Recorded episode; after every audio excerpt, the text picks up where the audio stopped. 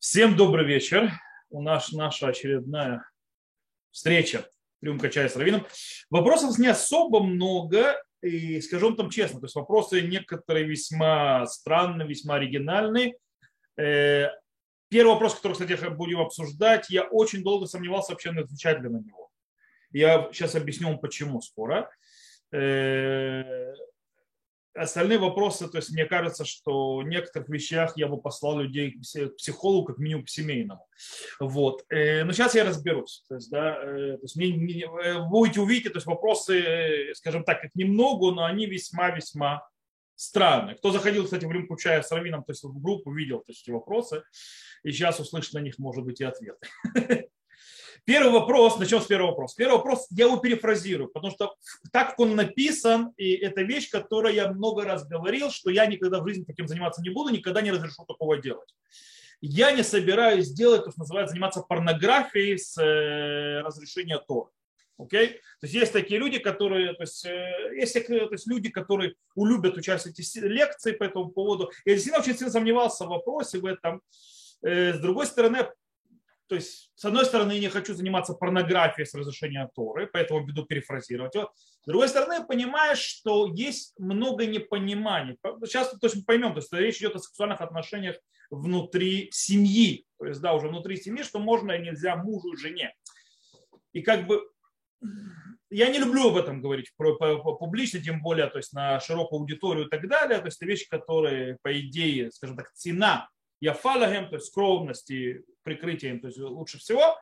Э, но так как многие, уверен, религиозные пары, э, еврейские пары, то есть, и вообще, то есть даже, даже не религиозные так далее, те, которые живут по всяким э, стигмам и так далее, тоже им важно это знать, по причине того, что они просто ни у кого это не спросят.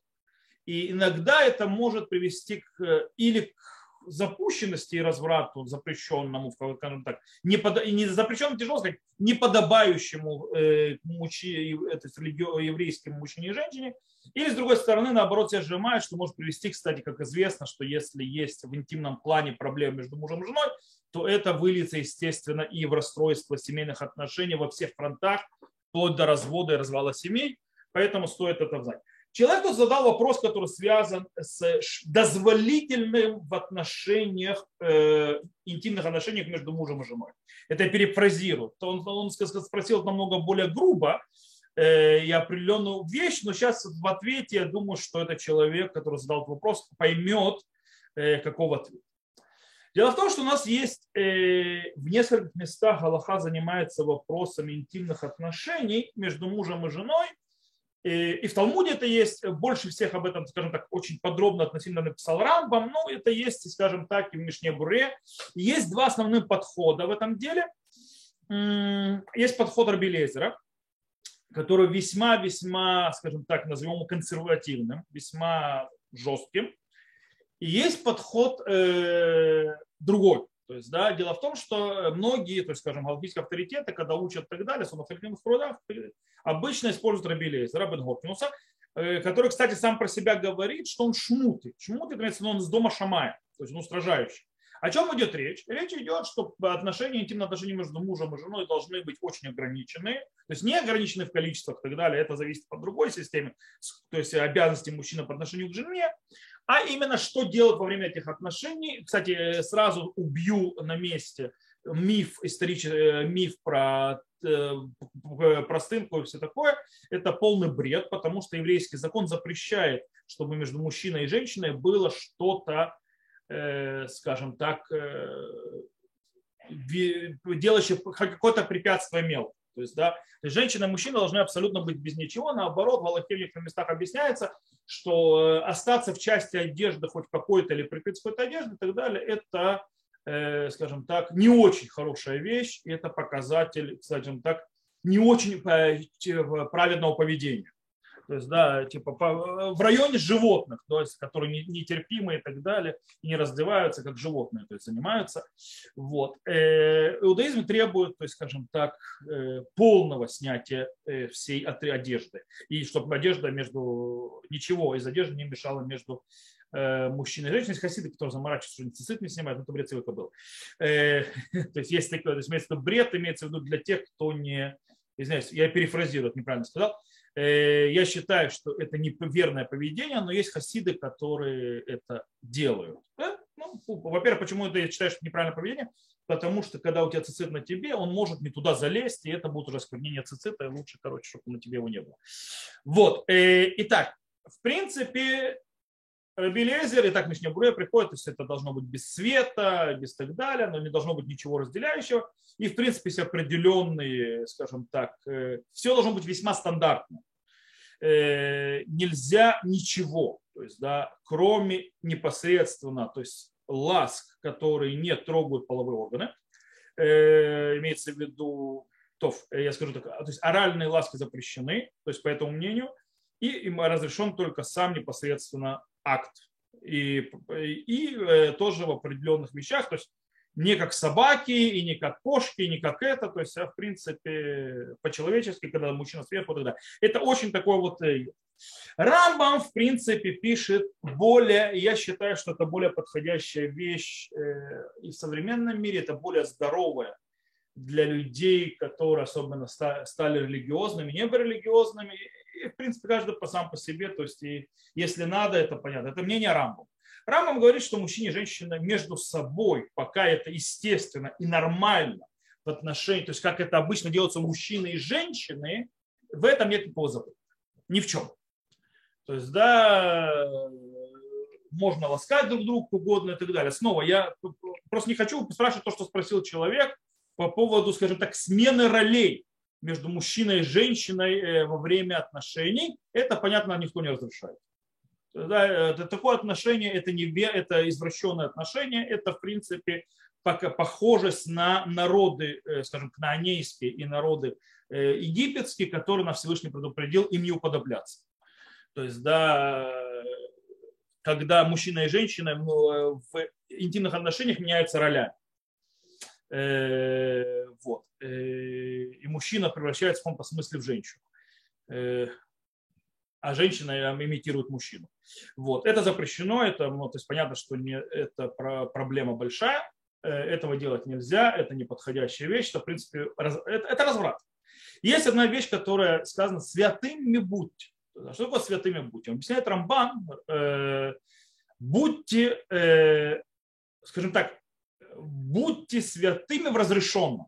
То есть даже если вещи, которые вроде бы не имеют страшного греха, не несут запрета, еврей должен быть святым человеком. Что такое святым человеком? Это значит, то есть, э, это, кстати, во всех вещах. Если нам разрешено есть, это не значит, что нужно заниматься обжиралом.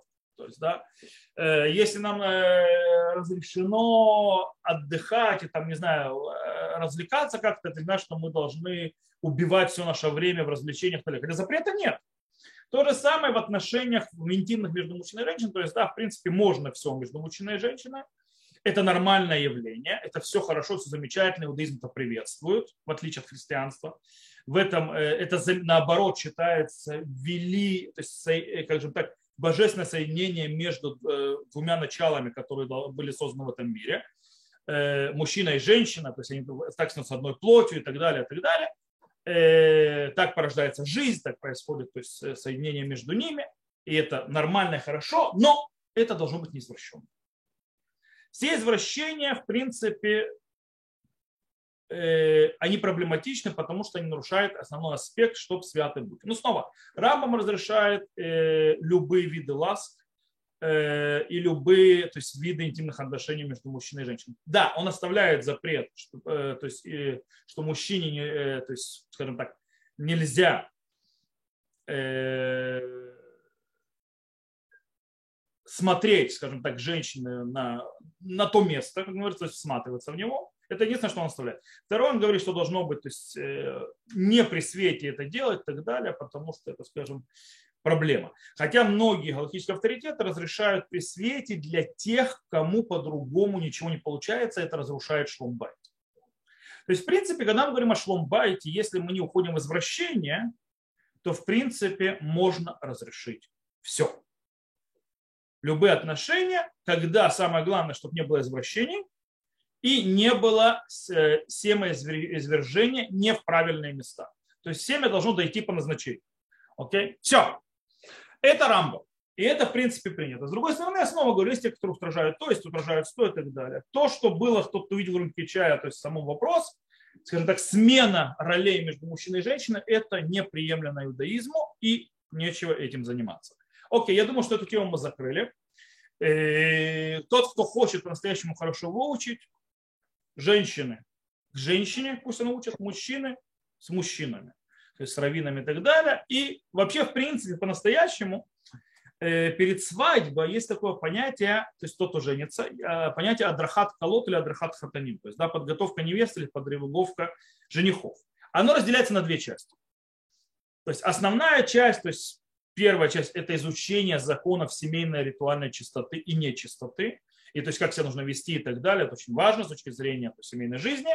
По еврейскому закону это учат женщины, и мужчины немного учат, потому что мужчин тоже нужно знать что, как и почему в некоторых вещах женщины учат, потому что им практиковать это надо, микву, подготовку к микву и так далее. В принципе, в конце концов, э, они должны следить то есть, за своим телом, и они мужчину ставят, скажем так, перед фактом того или другого. Но мужчина тоже должен знать, то есть, что ему делать.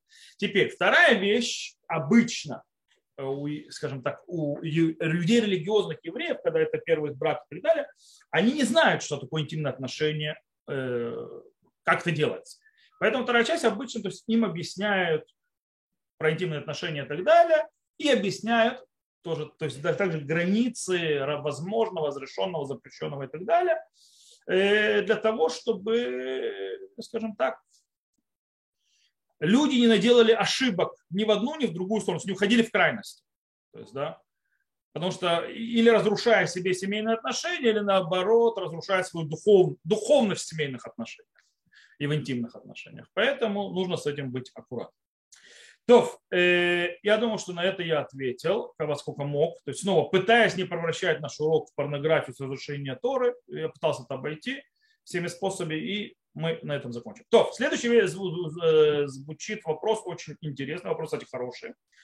Э, и он звучит так. Каков статус жены нееврей? Жена ли она еврей? Кстати, я бы добавила мужа нееврей. То есть нет разницы между женой не еврейкой и мужем не еврей. Это одно и то же.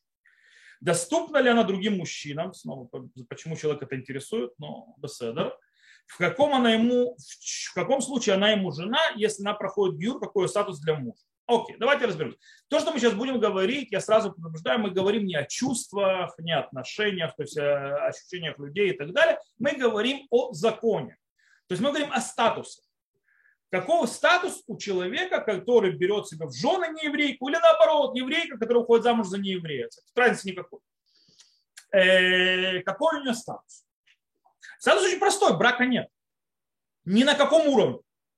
С точки зрения еврейского закона брака нет и быть не может. По определению. По этой причине она ему не жена, ни в каком, ни на каком статусе. Снова, я не говорю о чувствах, отношениях и так далее. Я, и то, что люди ощущают, и все такое. Я говорю чисто с точки зрения юр, юр, юриспруденции еврейского закона. С точки зрения еврейского закона, брак между евреем и нееврейкой или евреем, еврейкой и неевреем не является браком ни в чем. То бишь, естественно, нету ни законов наследия, нет ни законов, э, то, что называется, прелюбодеяния между ними.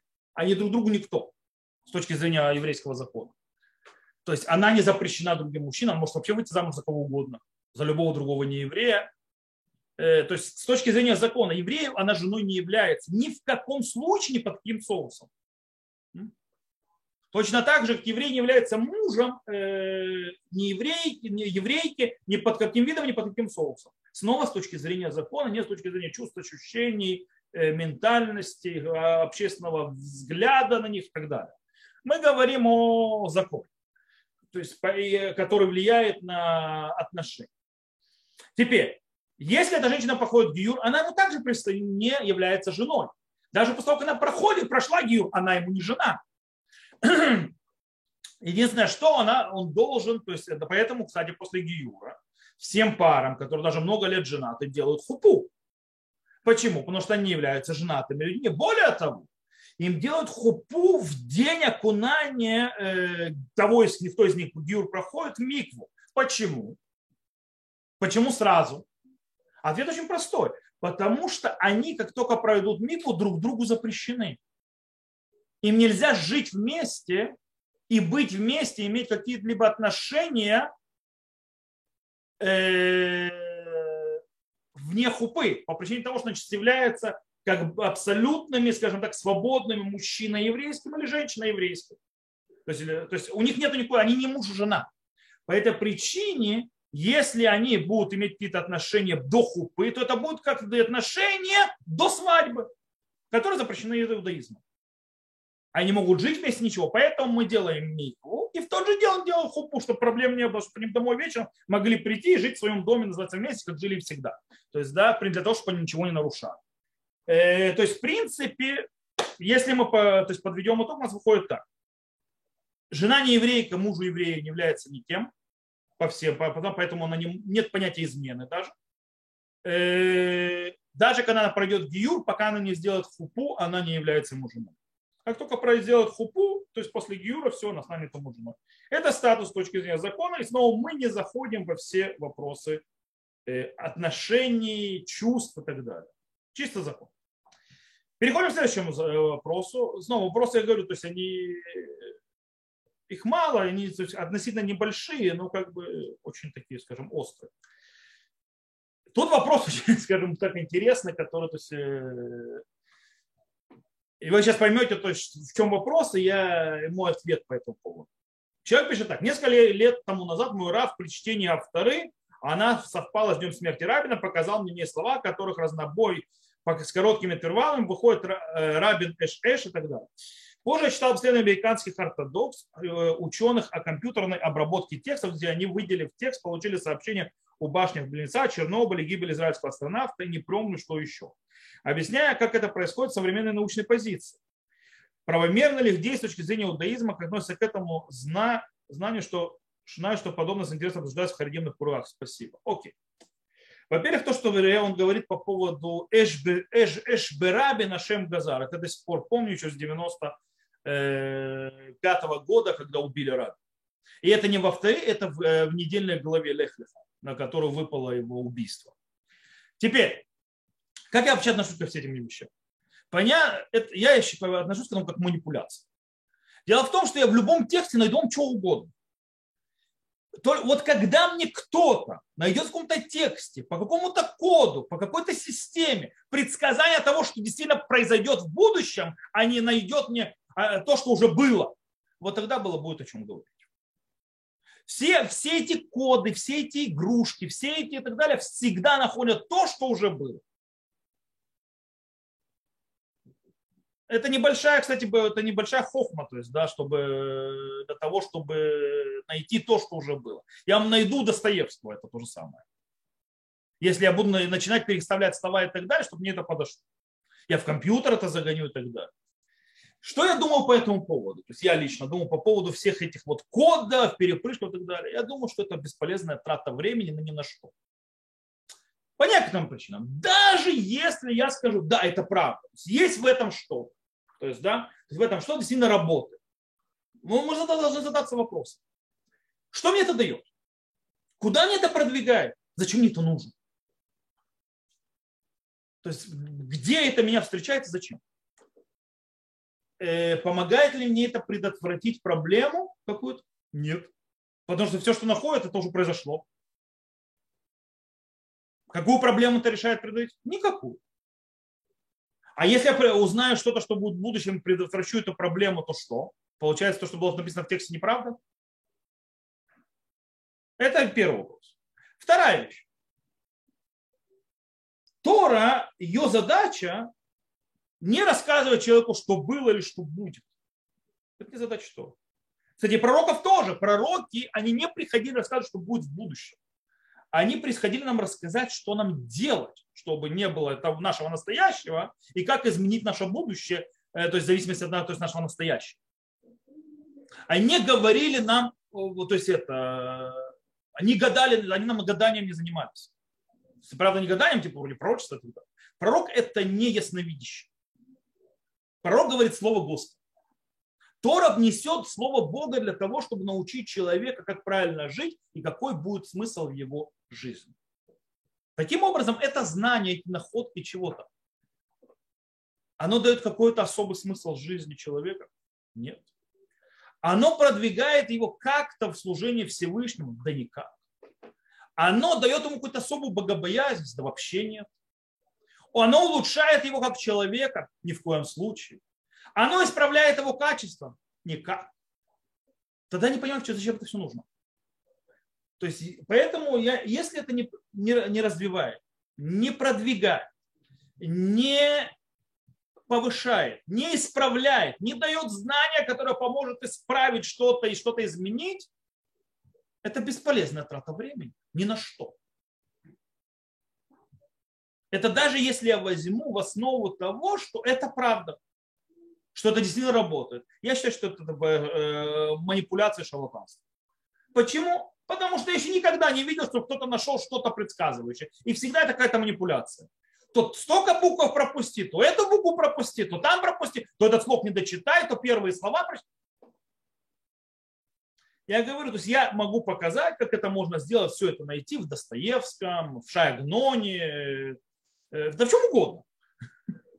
Причем я скажу, все эти вещи люди находят и в Коране, и в Библии, и то есть все эти коды, то есть, да, и так далее, все эти перепрыжки, и в индусских книгах, и в китайских книгах, и так далее. Все это, то есть они тоже правильные? Или это просто манипуляция? Мы все можем угадать, все можем предугадать, если посмотрим назад. Поэтому я считаю, что можно это с интересом обсуждать, потому что это интересно, это физика. С точки зрения, стоит ли на это тратить время, я считаю, что нет. Окей. Следующий вопрос. Э, я надеюсь, что он не описывает ситуацию спрашивающего. Потому что если это ситуация э, спрашивающего, то там не все хорошо. Я бы посоветовал разговор срочно с семейным консультантом. Немедленно. Вопрос звучит так. Здравствуйте. Может ли муж указывать жене, где работать, что кушать и как жить? Как расставить с таким мужчином точки над «и»? Судя по вопросу, понимаете, почему я сказал, что если это спрашивающий вопрос, это состояние, то есть это, то есть э, это, то тут и семейный консультант срочным образом и может быть даже развод. Но мы поговорим. Какие права имеет мужчина на женщину? Имеет ли он вообще права какие-то? Многие думают, ошибаясь, естественно, не понимая слов, что мужчина, когда он женщин, женится, то есть он типа, то есть по еврейскому закону, он как-то кого-то покупает. Женщину типа он покупает. Откуда они это взяли? Потому что сказано кинья. То есть, да, что типа, когда, то есть, есть, то есть, как бы, и аиш куне, то есть, да, сказал, то есть, аиш микадеш, аиша не кне, так говорит Мишна. То есть, женщина покупается вроде бы, но это неправильный перевод. Это неправильный перевод, неправильное понимание понятия. Почему? Потому что слово куне в наше время, это современном иврите, его понятие, что я иду, не знаю, в какой-то магазин, что-то покупаю, значит, себя приобретаю и так. По-настоящему э, в поня... на языке мудрецов а это Мишна, понятие киньян обозначает э, действие, которое показывает на согласие обоих сторон на что-то, после этого действия уже, то есть нельзя это отменить, кроме другим таким же действием, то есть киньяна. То бишь, есть определенная точка невозврата. То есть, да, когда вот я о чем-то договорился, мы решили, и на каком этапе я сказал, что я не могу уже передумать. То есть поздно, батенька, закомпассировали, как говорится. Это вот точка невозврата, это действие, называющееся киньяном. Причем-то во всем.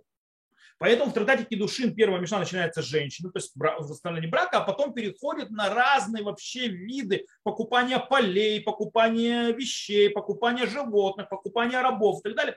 То есть где эта точка, где происходит возврат? Это во всем. То есть где я не могу уже отказаться. Это как в браке. Я, то есть я не могу сказать, знаешь, я передумал. Все, батенька, нужно делать другой кинян, разводиться, где, то есть какой месяц наступило, то есть вот скрепилось и все. Это называется киньян. То есть, в принципе, никто ничего не покупает, А с момента, который делается, то есть в нашем случае, когда дают кольцо жених, то есть так мы сегодня делаем, это киньян, с этого момента происходит скрепление статуса, то есть э, замужней женщины за женщину и женатого мужчины за, на мужчине. Правда, они на этом этапе еще запрещены друг другу. То есть женщина теперь становится запрещена быть с любым мужчиной в мире, включая своего жениха. Нисуин, так называемая хупа, следующее действие, это разрешение жениху, то есть, то есть э, теперь то есть разрешение жениху быть, уединяться, быть в интиме со своей невестой. Это второй этап. Но первый этап запрещающий, то есть все. То есть если какие-то права мужчина и получает, то есть получает, э, это здесь объясню, почему я говорю это в, в кавычках, это на то, что эта женщина теперь то есть должна быть только с ним интимной больше ни с кем. И то, все это он получает, как бы теперь, то есть э, получает вроде на этом скрепление. Но это тоже не совсем так. Мужчине запрещено по еврейскому закону насиловать свою жену. Ему нельзя брать ее силой.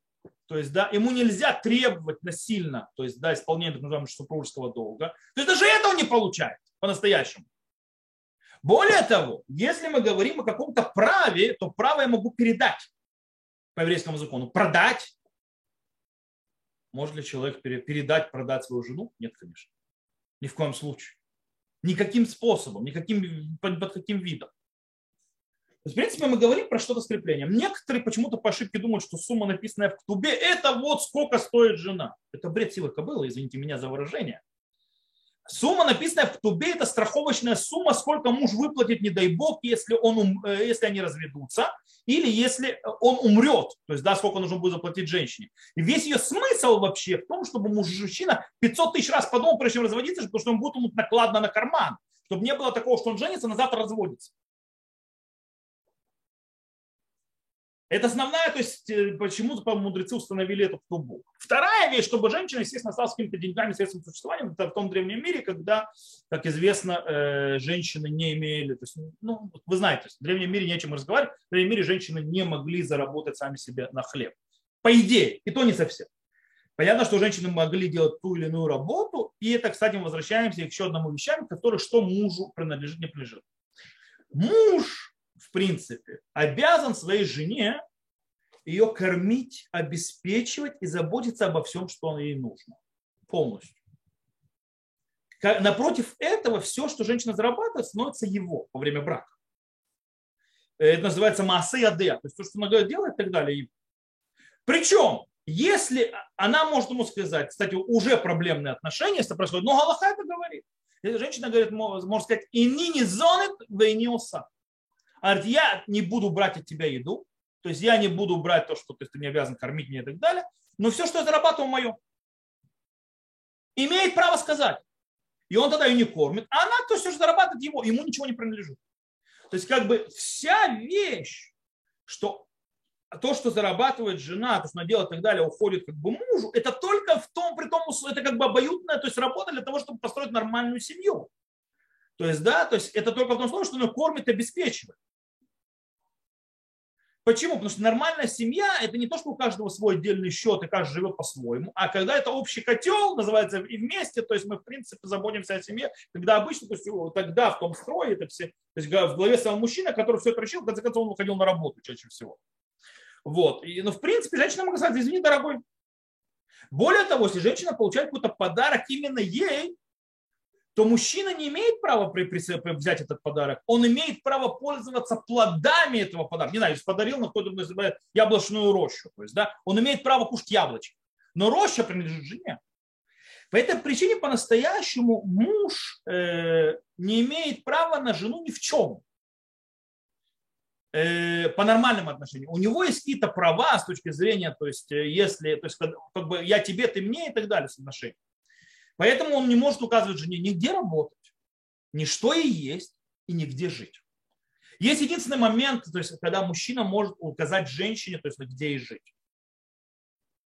И то не совсем.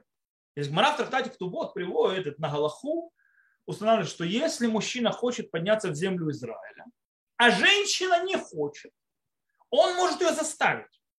Если она все равно не хочет, Внимание, кстати, он заставить ее может, но в конце концов тоже там ограниченное право. Он с ней разводится и не дает ей ктубу. То есть он и лишает ктубы.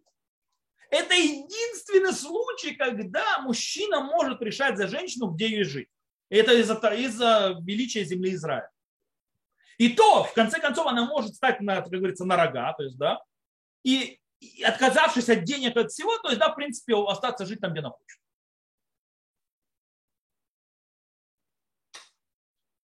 По этой причине и в этом нет. Таким образом, э, что мы видим? Что мужчина не может заставлять жену делать ничего. Но я считаю, когда приходят отношения, когда мужчина пытается заставить, когда мужчина не видит женщине, в жене личность со своими желаниями, со своими чаяниями, со своими чувствами и так далее, вещи, которые она готова или не готова, и не ведется диалог между ними, это поломанные, пагубные отношения. Их или нужно лечить, если есть, э, скажем так, согласие обоюдно лечить эти отношения и учиться, как правильно жить, или разрывать. Одно из двух. Иногда, иногда совет будет, то есть как бы за людей невозможно решать. Никогда любому человеку, кто не является, то есть я как раввин говорю, вот раввинам, любому, или вообще когда советуете кому никогда никому не советуйте, вам нужно развестись. То есть или говорить, то есть разведитесь. Это не ваше решение. Вы показываете, можете только показать картину и проблемы, а человек пусть решает то же самое. Жить ему так дальше, не жить ему так дальше, это его Это самое неблагодарное дело, кстати, кроме всего прочего, вы не имеете права решать за него. Второе, самое неблагодарное дело – это вмешаться, изменить судьбу человека, а потом еще остаться виноватым а вы останетесь виноватым при любом раскладе. Останется этот человек, то есть семье, или уйдет из этой семьи. И в этом случае, и в этом случае, на самом деле, будет страдать или уйдет, он будет то есть, считать, что он потерял что-то, вы будете виноваты в обоих случаях. Поэтому решает человек сам. Но вот, муж не может указывать. Как расставить с таким мужчиной точки над «и» очень просто. Оттащить к семейному психологу, к семейному консультанту. Потому что, или если он готов на разговор, хотя, в принципе, муж, который начинает указывать жене, это деспот. Э, я не вижу без э, внешнего вмешательства конструктивный с ним разговор. Хотя все может быть. Если он готов на конструктивный разговор, такой муж, если он готов слышать, кстати, слышать и слушать, Э, есть многие люди, которые считают, что они слышат или слушают, но настоящему ничего не слушают. Самая тяжелая вещь, кстати, чтобы, чтобы знать, самая, самая тяжелая вещь для человека – это слушать. Нам тяжелее всего это достается. Объяснить? Слушать – это не закрыть рот и дать человеку выговорить. Это и называется слушать. Слушать – это быть открытым и пытаться понять и вникнуть в то, что тебе говорят, не готовя никаких ответов, будучи абсолютно, скажем так, нейтральным на данный момент к тому, что говорит человек. Не, эмоции это может вызывать, но ни в коем случае нельзя в этот момент. То есть, если человек слушает кого-то, и в этот момент, когда он слушает, он готовит ему ответ, что он ему скажет, этот человек уже не слушает вообще. Поэтому, если то есть, есть, то есть, есть готовность говорить, услышать проблему, для этого нужно, чтобы человек, который слушает, повторил, обозначил, то есть правильно ли он понял проблему, готов пойти на конструктивное решение, увидеть, в чем проблема. Ради Бога. Так с точки над «и», и так может взять устраивать скандалы, пытаться вырваться, пытаться сказать, что можно так и так далее, особенно и разговор глухих с глухонемым, с немым, то есть это бесполезное занятие. Если э, ситуация вот такая вот напряженная, идти или к раввину, не просто раввину, а раввин, который имеет образование минимальное хотя бы в то, что называется в семейной консультации. Учил это то есть раввины, который честен с собой, который, если увидит, что это слишком для него высоковато, то есть, да, то есть для, там нужен профессионал, то он скажет вам, ребята, не ко мне, вам нужно идти к профессионалу. И попробует найти этого профессионала. Профессионал – это аттестованный, настоящий, хороший семейный консультант. Это профессия. Как врач и так далее. То есть человек, который профессия. Раввины не имеют этой профессии. Есть раввины, которые, да, это учат, становятся также семейными консультантами. Мне сейчас, кстати, предложили то есть учить это. Но я учил это, так скажем так, поверхностно, да, учил. То есть не, я не учил это на это почти степень, то есть, да, это, это называется в иврите лимуда и. То есть, да, учеба на, на аттестат определенно. То есть, э, много часов, это учатся как минимум полтора-года-полтора, э, сдаются экзамены и так далее, проводятся, естественно, практикумы. В принципе, в каком-то смысле быть психологом. В прямом смысле. То есть, да, и уметь вести диалог, вести, привести. Поэтому э, или самим, если есть конструктивный диалог, или кровину, которую понимает в семейной консультации, или, судя по тому, где уже указы, будут указания и так далее, даже как кушать, ладно, то есть где работать, где жить. То есть, да, то есть мужчина, допустим, видит, что женщина мало зарабатывает, там бесит и так далее, и он хочет, чтобы она пошла работать на что-нибудь более лучшее. То есть, да, не потому, и там, может быть, то есть э, при разговоре это можно решить. Но когда человек говорит другому, что ему есть, там уже проблема. Это уже более глубокая проблема. Это не, или там, где жить, то есть когда человек решает, что он хочет поехать жить туда и так далее, это еще, то есть не глубоко. Когда вот кушать, когда, когда человек решает за другого, что ему есть, это уже начинаются глубинные проблемы начались. Не, понятно, не говорю, допустим, там, э, когда один из э, пары является не знаю, у него какая-то болезнь, ему что-то есть нельзя. И он там втихаря пытается это есть, и супруг пытается его предохранить от э, ухудшения болезни тем, что ему не дает это есть. Это немножко другая ситуация. Я говорю когда, про другие вещи. Окей, что делать с таким мужчиной? Или лечить отношения у специалистов, или разводиться, решать вам. Окей, следующий вопрос. Последний из пришедших, которых пришли, прислали – и звучим так. Здравствуйте. Хотел спросить, откуда мы знаем, вот, кстати, слава Богу, наконец-то не отношения муж-жена а по нашей поторе. Вот. Э, откуда мы знаем, что Всевышний вначале предлагал Тору другим народам, но они отказались, какой был смысл этого действия? Окей. Две вещи очень важные в этом. Во-первых, э, разберем, то есть о чем тут идет речь, и во-вторых, очень важная вещь по поводу вообще отношения к чему. Дело в том, что то, что здесь процитировано, это не написано нигде, это мидраж. И мы начнем с отношения к Мидрашу. Уже несколько раз говорит, как нужно относиться к Мидрашу. Это Мидраш. Мидраш мудрецов, который говорит о том, что вот, э, в принципе, описывает Мидраш, что Всевышний то есть, хотел давать Тору миру, то есть пришло ее время, и вот он обращается к разным народам, и разные народы как бы постоянно ищут, э, как бы, чтобы она подошла то, что им нравится, а еврейский народ готов принять так, как она есть и так далее. Э, и получает. Э, по-настоящему это никогда не было. Okay? То есть здесь написано, э, какой был смысл этого действия. Этого действия не было, потому что я вам скажу одну вещь. Э, есть правило. Нельзя мидраши, а мидраш часто это аллегории, мудрецов воспринимать буквально. Как происшествие, как будто так и было. Скорее всего, так и не было. Более того, это стоит в противовес многим другим мидрашам, где сказано, что Тора была создана до создание мира для того, чтобы быть данной народу Израиля. Тогда то есть весь смысл действия становится вообще полностью абсурдным. То есть, да, если Тора была изначально предназначена народу Израиля, то в чем смысл вообще предлагать другим? Э, это все равно, что построю дом, называется, э, там, не знаю, кому-то, и потом буду ходить, и он не, не, не дам никому другому, и буду ходить другим тем предлагать, посмотри, какой красивый дом видишь, да, хочешь, да, то есть хочу, но мне там не нравится это, то есть там, там не знаю, я не докрасил. А, извини, дорогой, я все равно тебе не собирался его давать, абсурд.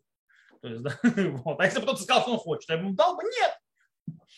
Э, поэтому действие абсурдно. Что пыталось, нужно, поэтому мы всегда должны понять, что хочет сказать Меда. Что мудрецы пытались этим сказать? Что они пытались показать? Они сказали, что, смотрите, на, на чем нужно давить. То есть, да, э, обычно рассказ, то есть всякое, то есть вокруг аллегории, это, скажем так, антруаж, это декорация.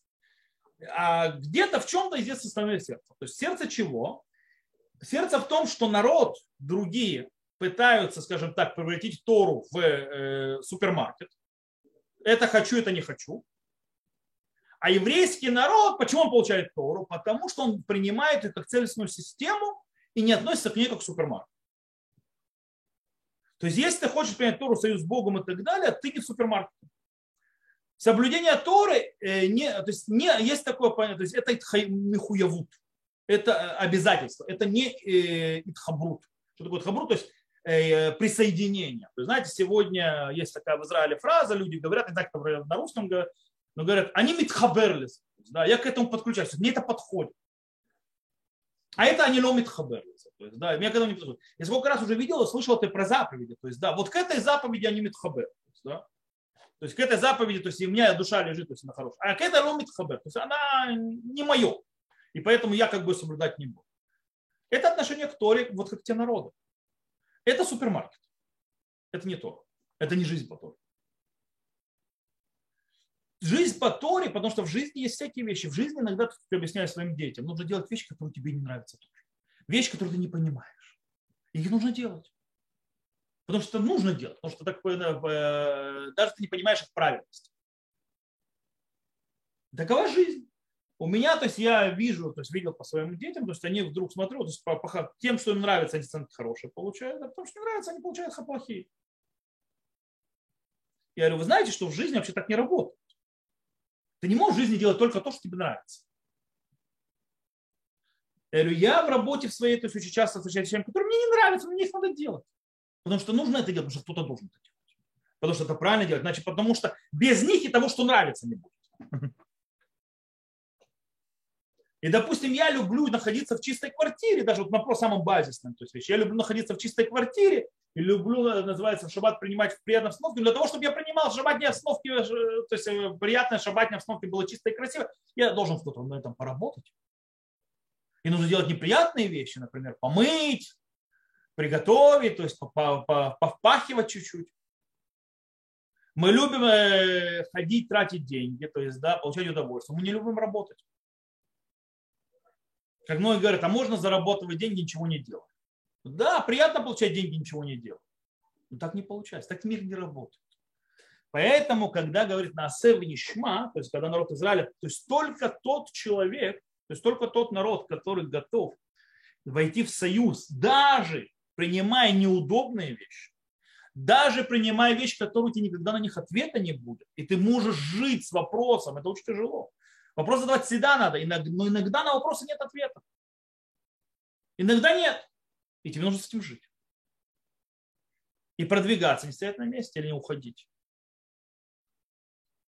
Только этот народ заслуживает получить Тору. И народ Израиля, показывает Мидраш, это был тот народ, который готов принять Тору. Нравится, не нравится, удобно, неудобно, понимаю, не понимаю. На и нишма. То есть мы будем делать, даже если мы не понимаем. Потом поймем, может быть да, может быть нет. Это тот, кто может соединиться с Торой, а так как сказано Урайта Векоджбоху Хадагу, то есть, да, всевы, то есть Тора и Всевышним это одно и то же. Только так он может присоединиться к Всевышнему. Тот человек, который готов принимать всю систему, даже когда иногда он не будет понимать, и даже когда иногда будет нелегко. Это показывает, почему другим народам это нет, потому что другим народам в принципе предлагалось, что такое предлагалось? Не Тора предлагалось. Другим народам предлагалась система служения Всевышнему самого, от, от первого человека. Первого человека предлагалась постоянная система, что все человечество войдет в этот ключ. Кстати, в конце времен он войдет все человечество в этот ключ. Но предлагалось изначально так, и поведением человечества своего показывало, что оно к этому не готово. Ну не готово, не готово. Так как нужно объяснять этот мидраж. То есть смотреть не на буквальное понятие, что будто так произошло, а на то, какая система. То есть во времена Адама мы видим, что это было, потом поколение после него, потоп показал, вроде снова соднили но, и Вавилонская башня, и снова не то, и снова не так, то есть, да, и снова то есть идет отчетление, то есть и так далее. В конце концов, пока Всевышний решает, то есть как бы один народ и тот, который понесет его соединение в этот мир, который потом в конце концов смогут присоединить и других. То есть эм, и в истории это было не вот так в Мидраше, а так, как э, это наблюдается с точки зрения э, глубокого понимания. То, я думаю, что на этот вопрос я тоже ответил. Э, на этом, в принципе, все вопросы закончили. То есть мы сегодня так рановато закончили. Поэтому, если у кого-то какие-то вопросы, кто с нами, нас, слава богу, у нас немало в Zoom, то у вас, скажем так, право ваше задавать вопросы. Я готов на них ответить. Если у вас есть, конечно, они. Можно? Конечно. Э, я по поводу кодов в Торе. Ну, вопрос, конечно, не мой был, но просто случайно я слушала на семинарах Арахим три раза профессор Илья Урипс. Окей. Okay. Ну, вы знаете, да, помню Нет. говорю? Нет. Э, он математик в университете Иерусалима работал. Может быть, да.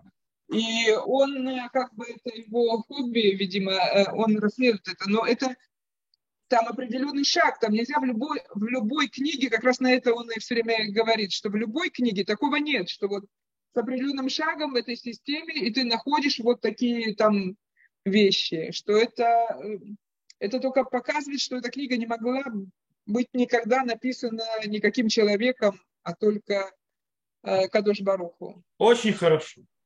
Хорошая лекция для Арахим. Не более того.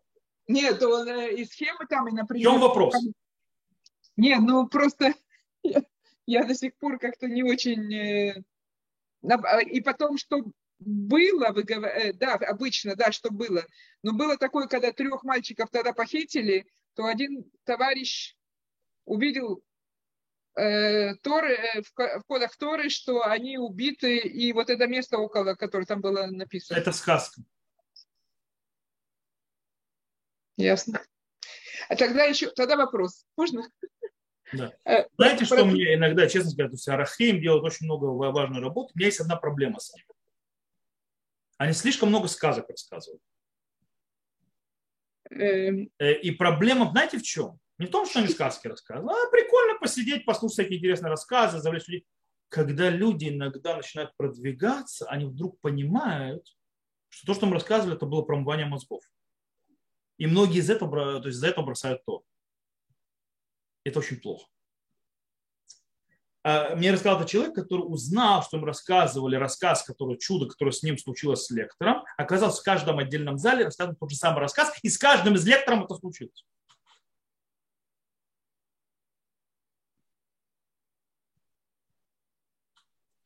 Мальчиков нашел шабак. На мальчиков нашли собаки. Не на том месте, где показали, но что туда никто по Торе не пришел. А то, что они были мертвы, это было уже понятно очень быстро. Конечно, надежда умирает последней. И снова, что это дает? Вот мне просто не интересно, к чему полезному это привело? Ну, к, к тому, что ты понимаешь, что вот это вот ну, не, не может совпадать просто так. В Достоевском не найдете вот с таким-то шагом. Вопрос. Ну, во-первых, это можно. Я, я видел, как это люди делают, специально показывали, как это делается. Это раз. Во-вторых, и что? То есть ты мне пытаешься доказать, что это, значит, книга, написанная Богом. Но это для Рахим, да, это для тех, Зачем мне, можно просто, зачем, зачем мне такое э, глупое доказательство, извините?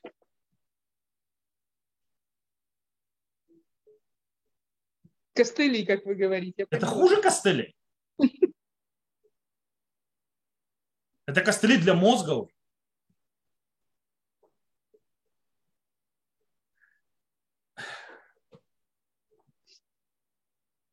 Может быть, я не знаю, может быть, я слишком это, оторван от народа. Но как бы я считаю, что Тор нужно показывать такая, как она есть. И в это ее прелесть. Ее прелесть именно в этом, что она обыкновенная. И это то, что показывает, что она божественная. Потому что если она человеческая, она становится волшебной. У человека склонность волшебство превращается. Для того, чтобы набить цену. У Бога это, в этом нет никакой склонности, никакого смысла, он этом не видит.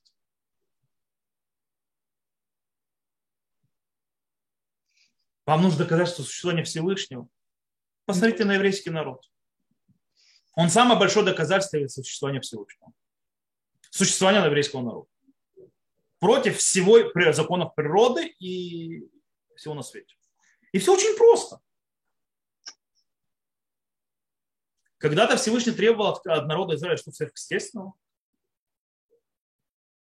Он, то есть для того, чтобы поверили в него, то есть он говорил, то есть, то есть это требовались какие-то чудеса, что-то.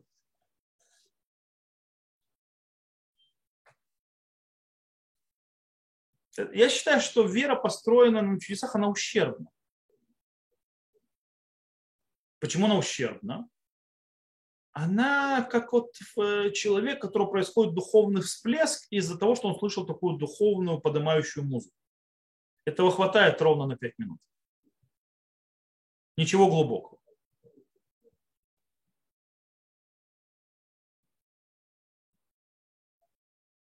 Поэтому можем обратить внимание, что иудаизм никогда не стремился э, ни к какому-то вот произведению впечатления. Пойдите в христианские места, всякие кафедралы и так далее, вот, и так далее. Оно давит, оно, оно наводит впечатление. Оно вау! Только ты выходишь э, из этого и как-то через минут 10-15, вот, вау, уже прошло. А? Почему? Потому что это не вечное, все эти впечатления. Что остается вечно? Глубина. Настоящая глубина. А глубина, она если на нее всякие чудеса и вау, бум-бам, она очень сильно Я поэтому задал вопрос про эти коды.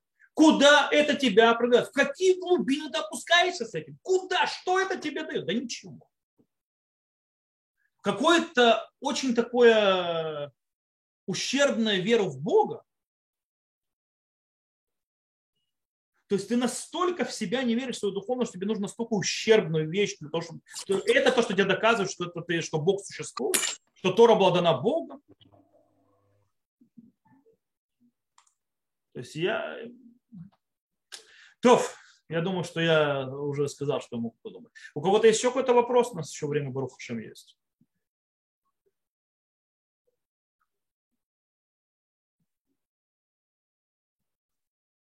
Вопрос нет. Я вас напугал.